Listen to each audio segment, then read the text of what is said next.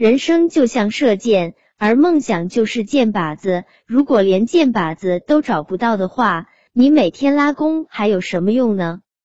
东配大桥的倒塌，仿佛就注定了马浩文的失意；各科成绩的垫底，仿佛就注定了马飞的失败。这便是最近新上映的电影《银河补习班》的开头。一个用足球做的地球仪，便是马飞最宝贵的东西。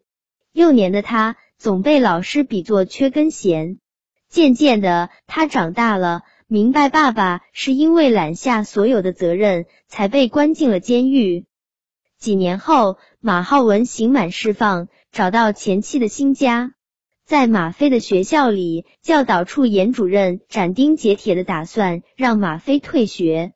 爸爸走了进来，当场和主任打了一个赌，约定在学期末让马飞的成绩提高到全年级前十名。这是一场豪赌，一向风格严谨的严主任居然也答应了。父子俩回到当年的老家，马飞站在一个歪斜的门框边，用手比划了一下，说：“爸，看我长高了这么多呢。”就这么简单的一句话。让马浩文潸然泪下，我永远忘不了这一幕。不管遇到多少挫折，都坚持下去的马浩文，因为一句“我长高了”，竟然满脸泪水。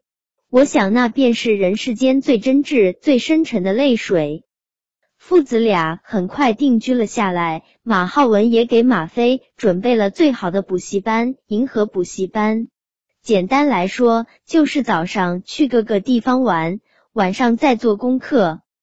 影片的最后是以马飞实现自己的梦想，马浩文洗清自己的冤案结束的。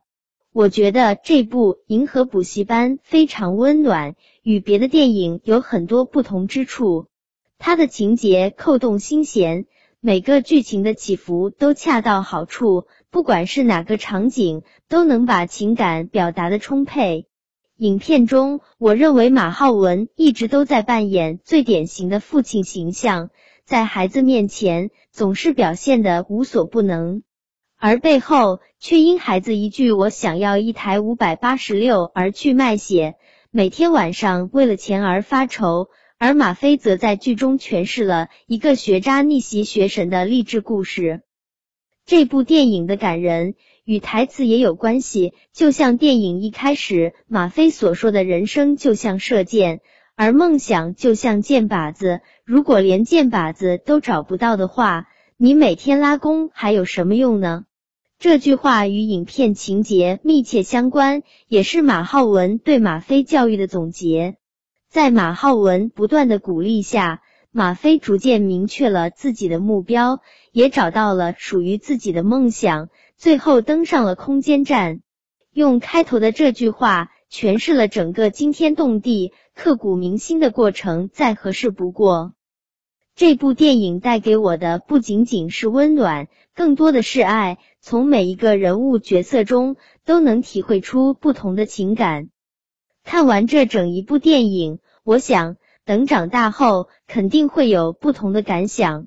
每个人物都能带给我不同的感受。等到结束后，才发现原来他们在生活中也存在，原来都在我的身边。